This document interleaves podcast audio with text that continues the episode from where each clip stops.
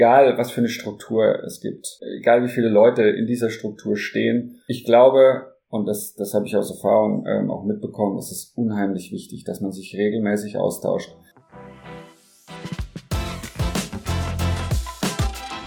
Sportmanagement Insight. Persönlichkeiten aus dem Sportbusiness. Du willst wissen, wie Menschen aus der Sportbranche ticken und wie du von ihren Erfahrungen lernen kannst? Dann ist das genau der richtige Podcast für dich. Mein Name ist Lukas Vogt, ich bin Geschäftsführer an der ESM Academy und darf regelmäßig spannende Akteure aus der Welt des Sports interviewen. Ich freue mich sehr, dass du mit dabei bist und wünsche dir jetzt viel Spaß mit der Folge. Hallo und herzlich willkommen, Stefan Kiesling, heute bei uns im Podcast Sportmanagement Insight. Freut mich wirklich persönlich sehr, dich hier begrüßen zu dürfen. Wir kennen uns jetzt, glaube ich, seit, ja, vor sechs Jahren haben wir uns kennengelernt ähm, und jetzt heute mal wieder hier live im Podcast. Freut mich sehr. Wie geht's dir denn so? Ja, hallo, äh, schön, dass ich da sein darf. Äh, mir geht's sehr gut. Genieße gerade die Zeit bei uns in, insgesamt äh, Leverkusen läuft ja auch ganz rund. Äh, daher äh, eine erfolgreiche Saison bis jetzt. Sehr schön, sehr schön. Vielleicht mal direkt so als kurze Einstiegsfrage. Bei dir ist es jetzt etwas über zehn Jahre her, dass du Torschützenkönig warst damals in der Saison 2012, 2013. Hast du einen Tipp, wer es dieses Jahr werden könnte? Puh, äh, schwer zu sagen. Also wir hatten ja letztes Jahr mit, mit äh, Fülle, Füllkrug, äh, jemanden, der mit, mit ja nicht so vielen Toren, wie es eigentlich grundsätzlich der Fall ist, äh, Torschützenkönig geworden ist. Ich glaube, dass es dieses Jahr wieder anders sein wird. Da musst du schon die 20er-Marke knacken.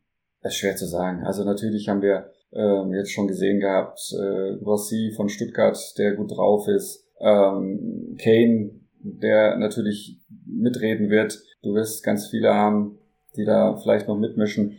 Daher schwer zu sagen, wie das, wie das Ganze ausgeht. Mein neuer Lieblingsstürmer spielt in eurem Trikot. Den finde ich persönlich ziemlich gut. Und hast du denn selbst das letzte Mal so einen Ball am Fuß gehabt? Wie häufig spielst du noch irgendwie Fußball? Ähm, letzte Mal war tatsächlich jetzt nach der Saison, äh, vor, vor den Sommerferien, äh, beim Benefitspiel von Lars Bender und, und Sven Bender. Also solche Spiele mache ich ab und an mal. Traditionsmannschaft spiele ich äh, das ein oder andere Mal. Also ich sag mal so, vier bis sechs Mal im Jahr schaffe ich es noch, äh, bei richtigen Match mitzuspielen. Und es juckt natürlich immer. Ja, das wäre jetzt gleich die Nachfrage noch gewesen. Wie, wie sehr vermisst du es? Ich meine, es war damals ja auch verletzungsbedingt und ich glaube, in deiner letzten Saison hast du, glaube ich, auch mal in einem Interview gesagt, dass du dann auch ganz froh warst, einfach aufgrund de der Hüftschmerzen, dass es jetzt quasi vorbei war. Aber wie sehr vermisst du den Fußball trotzdem an sich noch, so diesen aktiven Fußball selber? Ja, also jetzt sind schon fünf Jahre, über fünf Jahre, ähm, die, die ich raus bin. Ähm, das hört dann schon auch irgendwann auf. Damals zu der Zeit war es auch wichtig aufzuhören, aufgrund natürlich der Gesundheit. Dann, dann hat man schon so, ja, eine große Demut äh, ist da auch schon dabei, wenn man dann nicht mehr mitspielen kann, wenn man dann sieht, dass die Jungs da unten ähm, auf dem Platz stehen. Äh, jetzt genieße ich es einfach nur äh, noch das Zuschauen. Also ob es live im Stadion ist oder vor, der, vor dem Fernseher, es ist, es ist vorbei mit dem, mit dem Trauern, dass man dann nicht mehr spielen kann. Was für eine Rolle spielt denn aber der Fußball so in, in deiner Familie insgesamt und auch vielleicht auch bei deinen beiden Kindern? Ich bin mit Fußball aufgewachsen und äh, das sind meine Kinder auch. Die Rolle, die der Fußball spielt, ist eine ganz, ganz große. Wir sind alle große Fußballfans. Ähm, ich habe selber gespielt, ähm, bin selber noch natürlich bei Bayer Leverkusen tätig, ähm, verfolge den Fußball weiterhin. Meine Kinder äh, spielen beide Fußball, daher äh, spielt der Fußball äh, einfach eine ganz große Rolle.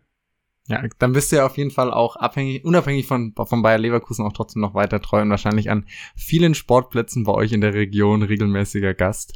Wenn wir nochmal kurz zurückblicken auf deine Karriere, ähm, zwölf Jahre beim gleichen Verein. Ich habe jetzt vorher nochmal kurz geschaut. Also von den aktuellen Bundesligaspielern haben wir da genau fünf Stück mit Müller und Neuer in München, Hermann und Janschke in Gladbach und Stefan Bell bei Mainz. Also das ist wirklich schon eine Rarität, diese, diese Treue und diese Loyalität zu einem Verein. Was waren denn deine Gründe damals, dass du das bei Bayer Leverkusen so gespürt hast?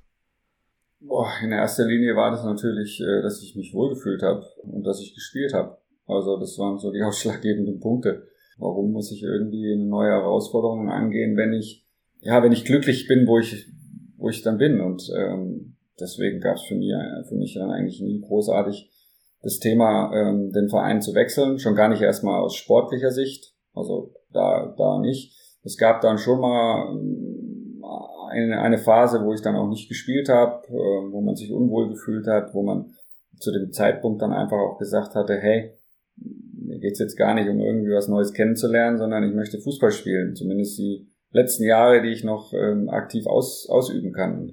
Ähm, dann gab's mal da äh, kurze Gespräche, aber das ist dann auch wieder im Winde verlaufen und ähm, am Ende des Tages waren es dann äh, ja zwölf, zwölf Profijahre bei, bei Leverkusen, wo ich auch äh, wirklich stolz drauf bin, klar.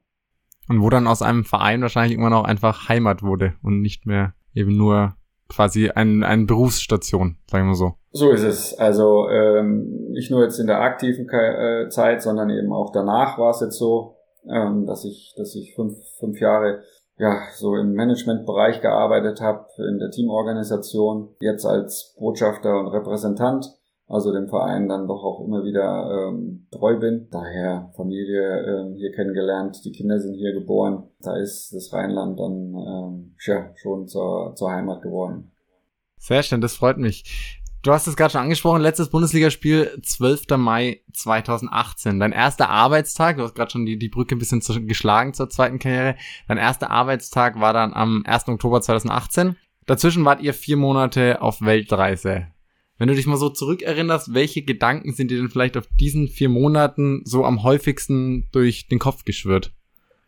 Puh, äh, also ich hatte vier Monate, ich hatte tatsächlich vier Monate äh, eine Pause, davon waren wir zwei Monate auf Weltreise. So am Anfang die Zeit äh, war einfach nur, oh cool, äh, Wochenende da verbracht, äh, mit Freunden äh, eine Woche, ein Wochenende nach Ibiza geflogen, um so einen Abschluss zu, zu feiern Kinder hatten dann noch Schule, ich habe die dann zur Schule gebracht, abgeholt. Das ist wirklich die Zeit irgendwie auch mal dann zu Hause verbracht, bis dann die Reise losging. Und da war dann ähm, in, in, der, in der Anfangszeit, so in den ersten ein, zwei Wochen, da ging dann das Training los äh, wieder.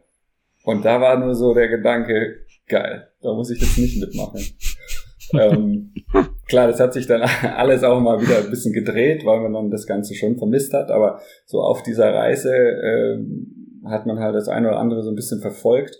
Aber was ganz wichtig war, war irgendwie den Kopf frei zu kriegen, die Zeit zu genießen, die Eindrücke, die man dort ähm, erlebt hat, auch wirklich äh, ja, zu spüren und, und aufzusaugen.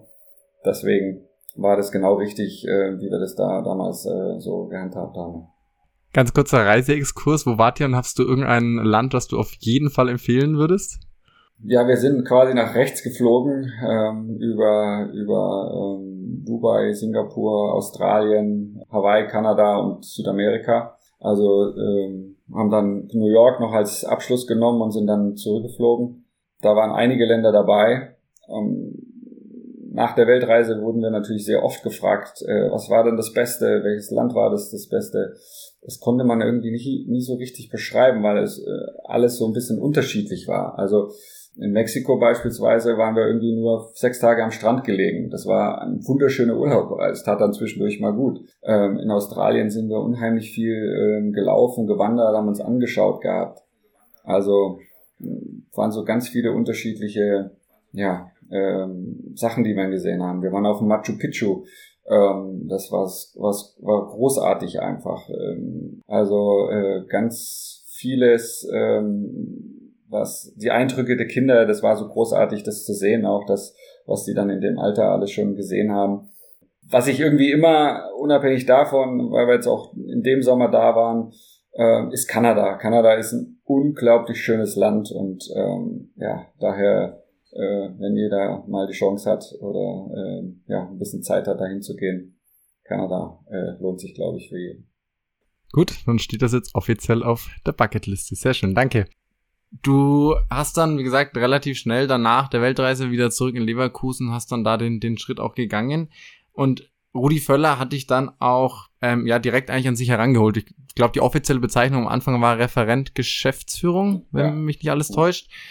Wie war denn da dein erster Tag und kannst du das vielleicht mal so ein bisschen rekapitulieren, als du dann abends mit deiner Frau auf der Couch saß, was hast du ihr so erzählt von nach jetzt ja wirklich 16 Jahren Fußball, was so, war so dein erster Tag im Büro? Gut, der erste Tag war eher dieses Einrichten aller Sachen. Äh, Sachen unterschreiben für irgendwelche Passwörter, für irgendwelche Accounts. Äh, ich habe den Laptop bekommen, ich habe ähm, die Einrichtung bekommen gehabt äh, am Laptop, Telefon wurde freigeschaltet. Also irgendwie querbeet äh, war da alles dabei. Irgendwie war der Tag dann auch schnell rum. Die ersten ein, zwei Wochen muss ich, äh, man muss, ja, muss so schmunzeln, wie es ist, weil erstens ist diese, diese Rolle ja neu eingeführt geworden, äh, gewesen. Und äh, für beide Seiten, äh, auch für den Verein und äh, so, für mich dann ja nicht so richtig greifbar, was, was ist denn wirklich so zu tun.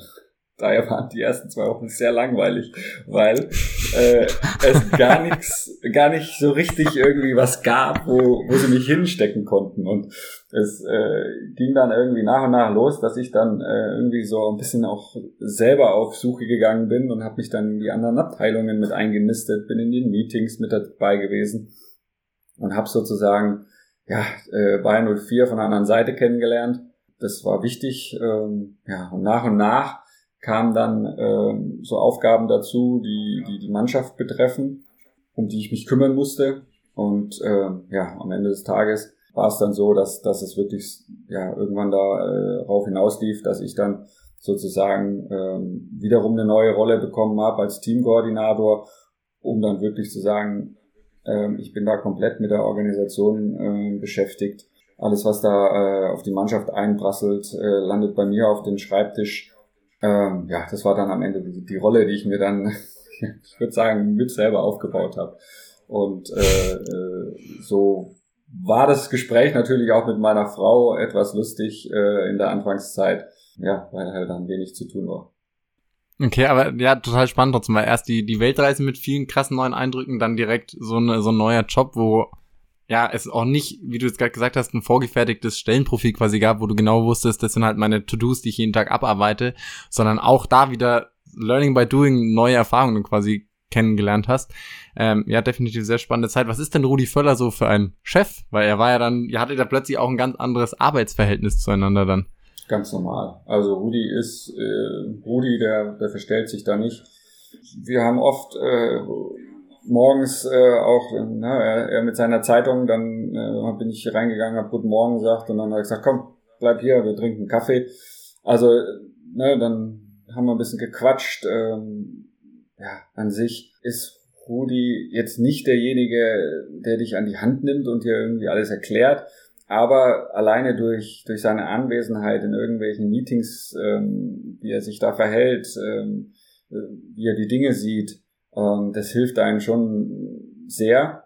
Ich hatte es auch weitergebracht. Ähm, ja, auch wenn ich auch mit Rudi mal Meinungsaustausch hatten. Ähm, ich glaube, das äh, war auch ganz wichtig und er hatte mir dann auch mal gesagt, äh, dass es gut ist, dass man äh, unterschiedlicher Meinung ist, äh, weil es ist auch nicht vorteilhaft, wenn man irgendwie immer Recht bekommt. Ja, und, ähm, daher ist ähm, Rudi einfach ähm, ja, ein toller Mensch und äh, man sieht es jetzt auch wieder, was er einfach für einen großen Einfluss hat. Ja, definitiv immer noch. Ich habe auch gedacht damals, er wollte eigentlich ja sein Karriereende oder wollte er eigentlich aufhören, aber es hat ihn dann doch wahrscheinlich recht schnell wieder gejuckt und dann ging es zum DFB weiter. Du hast ähm, noch mit jemand anderem dann, glaube ich, recht intensiv zusammengearbeitet. Simon Rolfes, mit dem du vorher auch als Spieler schon auf dem Platz zusammen agiert hast. Wie kann man sich das vorstellen, wenn man vielleicht erst Kollege auf dem Platz und dann nach Kollegen im Büro ist? Ist das, hat man da trotzdem, weil man ja eine, eine gemeinsame Vergangenheit auch hat dann auf dem Platz und viele Sachen gemeinsam erlebt hat, Niederlagen, Siege, positive, negative Erlebnisse? Ja, erstmal normal. Äh, da mussten wir uns nicht großartig verstellen. Ich bin sowieso, wie ich bin. Äh, Ob es jetzt bei Rudi ist, bei, bei unserem Geschäftsführer Fernando Caro, bei Simon oder bei irgendwie anderen Mitarbeitern, ähm, Kollegen ganz ehrlich, äh, das war ein normales Verhältnis ähm, und man, man hat Späßchen gemacht, man hat über ernste Dinge gesprochen, man hat Aufgaben verteilt. Also das war äh, professionell alles auch. Trotzdem natürlich auf einer Basis, wo man sich eben schon lange kennt. Das ist äh, definitiv kein Nachteil. Aber ich habe halt dann eben auch gemerkt gehabt, jetzt die letzten Jahre, ähm, unabhängig jetzt von, von wer mein Chef ist oder, oder wer als Person da ist, ging es um die Aufgabe und die hat, habe ich halt gemerkt gehabt, ist nicht so für mich äh, gemacht. Äh, das passt irgendwie nicht so zu mir. ähm, obwohl es sehr lehrreich war und ich jetzt ähm, auch sehr groß oder dankbar bin dafür, natürlich das, das mitgemacht zu haben. Ja, aber habe mich halt dann eben für, für einen anderen Weg erstmal äh, erstmal entschieden und ähm, daher waren ganz normale Gespräche dann zwischen, zwischen Simon und, und Fernando Caro, um, um dann die weiteren Schritte zu besprechen. Ja, bevor wir da gleich, drauf kommen, vielleicht nochmal kurz äh, die Rückfrage, du hast es vorhin schon mal kurz angerissen, Koordinator Lizenzbereich, hast du dir dann quasi so ein bisschen selber diesen, diesen Job nach und nach so entwickelt. Wie kann man sich da vorstellen, den Unterschied vielleicht zum, zum Teammanager, so wie, ich, äh, wie man uns aus anderen Vereinen vielleicht auch kennt? Genau, Teammanager ist ja bei uns Hans-Peter Lehnhoff, ähm, der, der sitzt äh, im Büro äh, quasi in der Kabine drin und ähm, klar, der ist für die Abläufe zuständig, der macht den Ablaufplan, ähm, der ähm, organisiert Sachen, Termine, die dann ähm, vielleicht mit der Mannschaft zu tun haben. T Ticketbestellungen äh, der Jungs nimmt er auf, also ähm, er achtet im Hotel darauf, ähm, dass da alles stimmt und so weiter. Also das ist der Teammanager. Er gibt die Aufstellung frei, ähm, ja, hat, hat die Geschichte mit der, mit der Doping, äh, äh, Abmeldung und so weiter also ganz nah natürlich dran und ich war ein bisschen ähm, anders dann tätig in der Hinsicht, dass ich jetzt nicht diese kleinen Teile äh, erstmal habe, aber trotzdem auch ähm, für die internationalen Reisen komplett zuständig war, was die Reisen angeht. Organisationen natürlich im, im, im größeren Stil, da ging es dann schon um, äh, Trainingskollektion, um die Businesskleidung, um ähm, die Flüge, Hotels, ähm, Termine koordinieren ähm, von, von größeren Ereignissen. Ähm, ja, das war dann ähm, sozusagen ein Zusammenspiel auch, wo man im Team gemacht hat. Also ich mit dem, mit dem Teammanager, aber wir hatten noch zwei, drei andere auch dabei, die ja damit geholfen haben. Okay, gut. Spannend, da mal so, so Einblicke zu bekommen, weil das ja jeder Verein auch so ein, so ein bisschen, bisschen anders handhabt. Genau, jeder, ähm, jeder wird es ein bisschen anders handhaben. Vor allem hat man immer irgendwie andere Bezeichnungen dafür. Ähm, Im Großen und Ganzen ist es überall gleich. ja, da hätte ich direkt noch eine Anschlussfrage. Äh, tatsächlich genau, weil es gibt ja auch noch sowas wie technischer Direktor, Kaderplaner, Leiter Lizenz, Head of Recruitment. Das ist bei jedem Verein ein bisschen anders. Ich glaube, ihr hattet ja jetzt auch im Frühjahr insgesamt mit Tim Steiten, Kim Falkenberg, Thomas Eichin, da gab es auch wieder ein paar Umbrüche, paar wieder neue Bezeichnungen. Ähm, wenn wir mal ein bisschen von den, von den Bezeichnungen weggeht. Was sagst du denn jetzt auch, weil du kennst beide Seiten, du kennst jetzt diese wirklich Ex-Profi-Seite einfach, wie es für einen Spieler ist, als auch jetzt diese fünf Jahre Management-Erfahrung. Unabhängig jetzt von bestimmten ähm, Positionsbezeichnungen, was sind denn für dich aber grundlegend wichtige Strukturen oder Prozesse, die es braucht für einen erfolgreichen Verein? Hast du da für dich selber sowas, so Schlüsse ziehen können? Ja, man macht sich natürlich schon äh, auch Gedanken darüber. Ich wenn man jetzt ähm, natürlich auf, auf so einen Verein schaut, wo man jetzt einen Geschäftsführer hat beispielsweise, äh, meistens dann ja ein Sportdirektor, ein Team um sich herum, ähm, was, was die Kaderplanung angeht. Ähm, ich bin der Meinung, dass ähm, der, der Sportdirektor oder der Geschäftsführer, jetzt in dem Fall haben wir ja keinen Sportdirektor, sondern nur einen Geschäftsführer, eine, eine Person an der Seite braucht, die ähm, ja, ganz großes Vertrauen hat, die auch machen darf, ähm, agieren darf. Und ich habe, egal was für eine Struktur es gibt, egal wie viele Leute in dieser Struktur stehen, ich glaube, und das, das habe ich aus Erfahrung ähm, auch mitbekommen, es ist unheimlich wichtig, dass man sich regelmäßig austauscht, dass man ähm, Dinge bespricht, ähm, dass man auch alle auf dem Laufenden hält, vor allem über Themen, die auch mehrere dann wiederum betreffen. Das habe ich gemerkt gehabt, dass ist auch bei uns nicht immer reibungslos gelaufen. Ähm, das ist ganz wichtig, ähm, mit, ja, mit dem Umgang natürlich auch äh, mit, mit seinen Kolleginnen und Kollegen und genauso wie mit seinen Mitarbeitern, ähm, um, um, um diese Dinge einfach zu besprechen und nicht irgendwie immer Leute außen vor zu lassen. Ähm, das ist mir schon klar, dass ähm, ein Kaderplaner beispielsweise jetzt nicht äh, mit, äh, ja, mit, dem, mit dem Zeugwart oder dem Teamarzt äh, über den nächsten Spieler sprechen wird. Das ist, das ist vollkommen klar. Ja, aber ähm, trotzdem ist es wichtig, sich im Team zusammenzusetzen. ja, in größeren Runden vielleicht einmal im Monat, in kleineren Runden alle zwei Wochen und dann ähm, vielleicht eins zu eins irgendwie äh, sogar ähm, wöchentliche Showfix zu haben. Ähm, das ist unheimlich wichtig äh, in, in so einer, ja, in so einem Unternehmen ja quasi schon, in so einer Organisation, mh, auch wenn es nicht immer einfach ist durch die ganzen Spiele, durch die internationalen Spiele, durch die ähm, durch die Erfolge, Misserfolge, äh, ist ja auch ganz klar. Äh, wenn du gewonnen hast am Wochenende, ist montags eine ganz andere Stimmung, als wenn du verloren hast. Ja. Ja, ist logisch. Und ich finde das, also finde ich sehr schön, was du sagst, weil dieses, ja, einfach offene, transparente Kommunikation als Schlüssel zum Erfolg. Ich glaube, das ist ganz wichtig und das ist auch das, was mir die letzte Erfahrung, also die Erfahrung in den letzten Jahren jetzt gezeigt hat, wenn ich mit, mit Spielern spreche, wenn es Probleme irgendwie mit, mit Trainern oder Sportdirektoren gibt, ist es häufig nicht das, was die Sportdirektoren oder Trainer gesagt haben, sondern häufig ist das Problem, wenn eben nicht mit ihnen gesprochen wird. Das ist das eigentlich, ja, meistens dann das, das, das Schlimmste ist. Ähm, du hast jetzt gesagt, nach den, nach den fünf Jahren jetzt quasi gehst du jetzt so ein bisschen einen anderen Weg Richtung Clubrepräsentant. Letzte Frage nochmal rückblickend. Was waren aber denn vielleicht so deine größten Herausforderungen jetzt in den letzten fünf Jahren? Klar, ich, ich bin dann da reingerutscht ähm, und wollte halt auch ein paar Dinge umändern. Ähm, ich glaube, wir haben auch echt ein paar Sachen geschafft gehabt, also wo ich meinen Stempel auf, aufgedrückt habe. Aber es ging natürlich genau darum. Also äh, die Herausforderungen waren eben Kommunikation. Ähm, das ist schon so ein Hauptproblem, glaube ich, äh, in, in, in vielen Organisationen, äh, Vereinen, Unternehmen. Und äh, das wollte man immer wieder so ein bisschen ja, fokussieren, äh, besser machen. Es ist mal besser gelungen, mal weniger gut. Und ähm, ja, das äh, sind so Sachen, äh, wo man natürlich ja, manchmal irgendwie so gegen Wände läuft äh, und ich weiß, warum scheitert das jetzt schon wieder. Daher ist Kommunikation, glaube ich, schon auch an erster Stelle, was, was so Herausforderungen angeht. Aber klar, es sind, sind dann auch immer so Kleinigkeiten, wie ich gerade gesagt habe im Fußball, die du nicht vorhersagen kannst. Ja, Niederlagen. Ähm, ja. Niederlagenserie, eine Erfolgsserie wieder, die äh, positiv ist. Also äh, wobei das eine schöne Herausforderung ist, äh, dann, wenn du natürlich gewinnst. Ich glaube, dass diese Ergebnisunsicherheit und diese Emotionen, die dann da auch mitspielen, das ist ja auch genau das Geile, warum es so Bock macht, im Fußball oder im Sport allgemein, aber jetzt speziell im Fußball einfach zu arbeiten, weil du nicht alles planen kannst. Du kannst noch so gut arbeiten. Wenn am Wochenende die Mannschaft verliert, wird's nächste Woche ein bisschen schwieriger.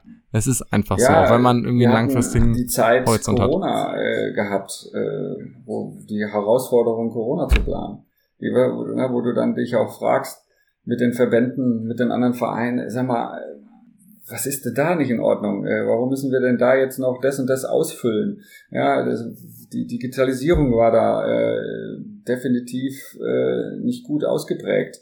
Ja, wo wir jedes Mal irgendwelche Zettel ausfüllen mussten, um ins Stadion zu, zu kommen und so. Also äh, ganz, ganz viele Herausforderungen gab es dann auch vor allem in der Zeit. War nicht einfach. Das glaube ich. Ähm, Aber du sagst es, also das Größte ist im Fußball oder im Sport die Erfolgsgeschichte.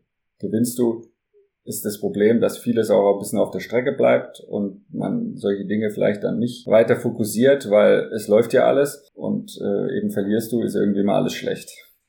Ja. Jetzt hast du schon das mehrfach angesprochen, seit August offiziell Clubrepräsentant. Gib doch mal einen kurzen Einblick, wie jetzt so dein neuer Berufsalltag aussieht und was du dir vielleicht auch so vorgenommen hast für die Position. Also mein Berufsalltag sieht eher, äh, eher mau aus, weil äh, ich keinen alltäglichen ja, äh, Berufstag mehr habe sozusagen.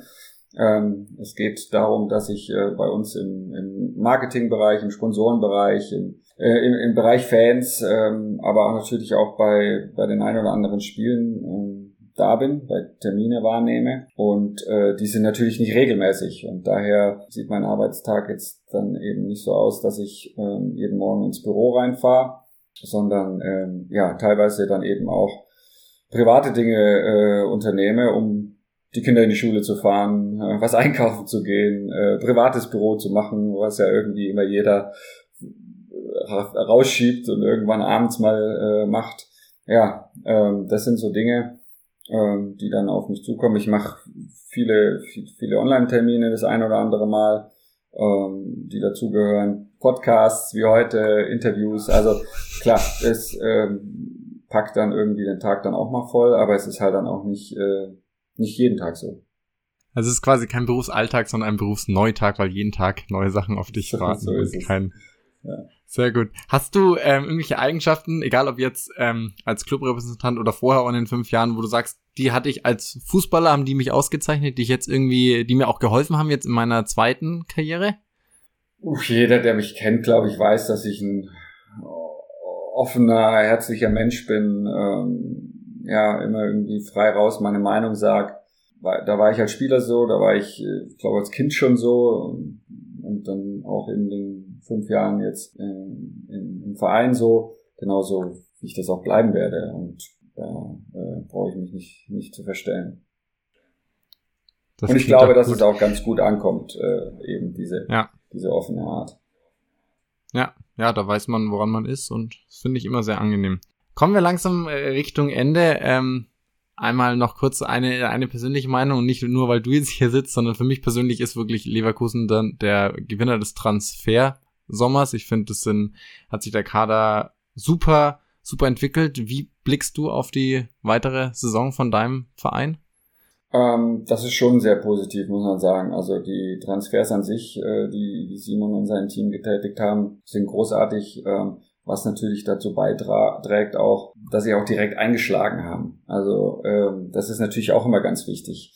Ähm, ne, wenn Boniface ähm, drei, vier Spieltage vielleicht nicht getroffen hätte, wer weiß, ähm, ob er dann so wahrgenommen wäre, wäre weiß ich nicht, ähm, auch wenn er die guten Spiele absolviert hat. Es gibt natürlich Selbstvertrauen und breite Brust und das ist das Schöne zu sehen, dass es eben funktioniert und wiederum auch, was wir können, wo, welches Limit wir kommen können. Ne? Das haben wir gegen Leipzig vor allem gesehen, das haben wir aber auch bei den Bayern gezeigt. Es sind immer noch 30 Spiele zu spielen und äh, äh, jetzt kommen die englischen Wochen. Das werden auch große Herausforderungen. Also ja, ich bin in der Euphorie mit drin, wie jeder andere auch, und wünsche mir ähm, so lang wie möglich äh, ja, da oben mitzu mitzuspielen. Und traue uns schon einiges zu, muss man sagen, ja.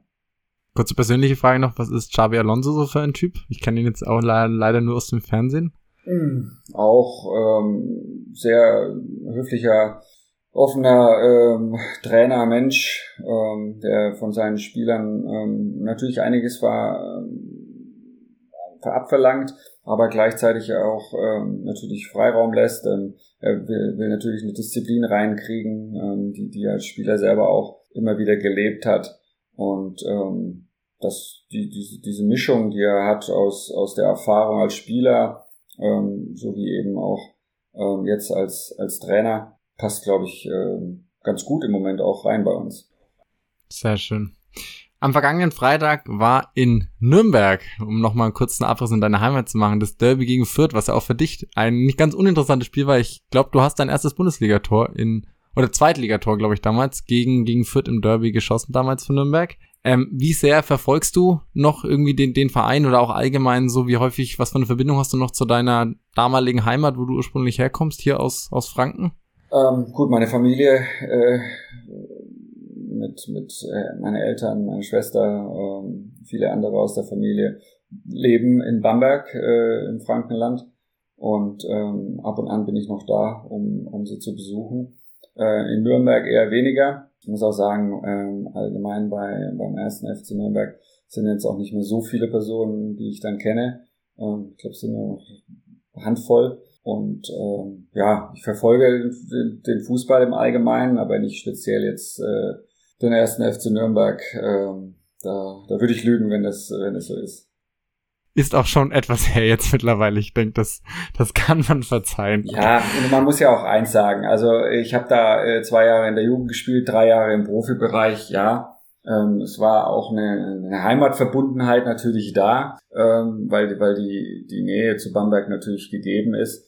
Nichtsdestotrotz, wie gesagt, ist es halt auch so, man, man hat halt jetzt keine Verbundenheit mehr, weil es jetzt auch nicht mehr so ist, dass da jetzt noch welches spielen, die, die man kennt. Das ist schon mal das eine. Und andererseits muss man auch sagen, ähm, nach ein paar Jahren Zeit dann in Leverkusen, ähm, ja, war ich bei den Nürnberger Fans auch eher unten durch und äh, hat man dann auch kein, kein so, ja, Verhältnis mehr, wo, wo du sagst so, äh, ich verfolge jetzt dahin weiter äh, den Verein.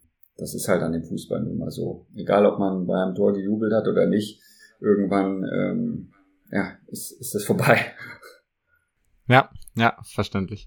Abschließend die Frage, also du bist jetzt, glaube ich, recht glücklich mit deiner neuen Position als äh, Clubrepräsentant, aber hast du noch irgendwelche weiteren beruflichen Ziele oder hast du so einen Traumjob im Sportmanagement, den du dir irgendwann nochmal gerne vorstellen könntest? Also die Frage kann ich dir heute nicht, nicht beantworten. Ähm, ich, ich finde, ähm, oder ich bin gerade aktuell auch ähm, ja, Co-Trainer bei meinem Sohn in der Mannschaft, was unheimlich großen Spaß macht in der U17 ähm, da, da hat man auch genug zu tun, erstmal. Ähm, ich weiß nicht, ob es äh, in die Richtung mal gehen würde, sollte.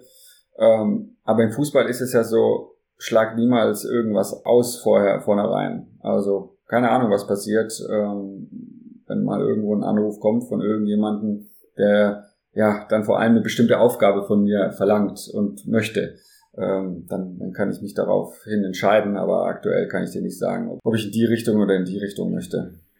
Das klingt super, Stefan. Wir werden es weiter verfolgen und jetzt möchte ich mich erstmal ganz herzlich bei dir bedanken für deine Zeit hier für den Podcast, für deine spannenden Einblicke in die Fußballwelt und ja, euch erstmal eine erfolgreiche Saison. Dir viel Spaß weiter bei der neuen Aufgabe und alles, alles Gute dir, Stefan.